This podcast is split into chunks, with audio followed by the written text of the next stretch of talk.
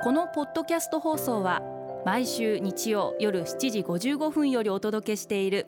毎日に夢中感動プロデューサー小林翔一を再編集した特別版です。放送で収まりきらなかったアルビオン社長小林翔一さんが大切にしている感動のポイントをどうぞお楽しみください。アルビオンの小林翔一です。感謝の気持ちを表現できるって感動じゃないですか？オリンピックも無事に開かれましてメダルを取った選手まあ取らなかった選手含めてみんなが幾同音にオリンピックが開催されたことへの感謝の気持ちを表現されていました。そのコメントを聞いて私も正直言ってオリンピックをやった方がいいかやらない方がいいかすごい迷ったタイプなんですけれどもまあそういうコメントを聞いてあオリンピックやってよかったなと開催されてよかったなというふうにあのすごく思いました。で人ってあのすごく面白いもんでなんか今の環境が当たり前になってしまう。今の状況が当たり前になってしまう。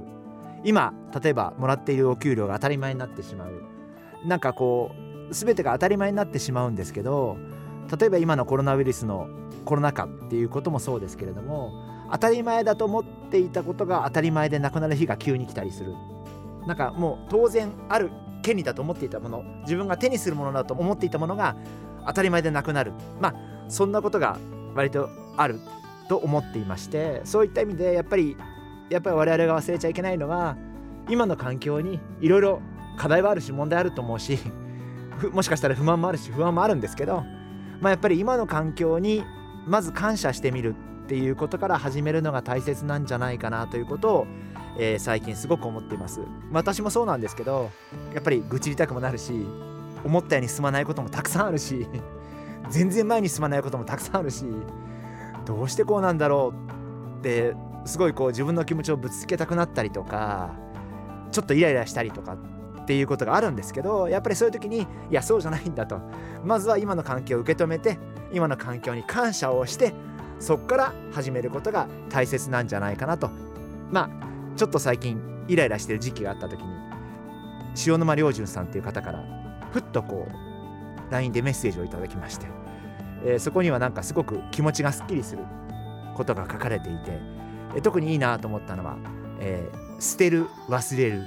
このことがすごく仏教で大事なんだってことが書いてあってあなるほどなと。あの嫌なことを忘れてみる。嫌な環境を許してみる。そんなことから始めることが大事なのかな。そんな風に考えてます。ですからあの皆様もいろいろ悩みがあったりもちろん私もそうですけどうまくいかないことばっかりだと思うんです。でもそんなことを受け止めてみてでまずは今の環境に感謝をしてえそこから考え始める。そういったことがいいのかな。そんな風に考えてます。毎日に夢中。感動プロデューサー小林翔一。明日からの1週間。感動することから始めてみませんか？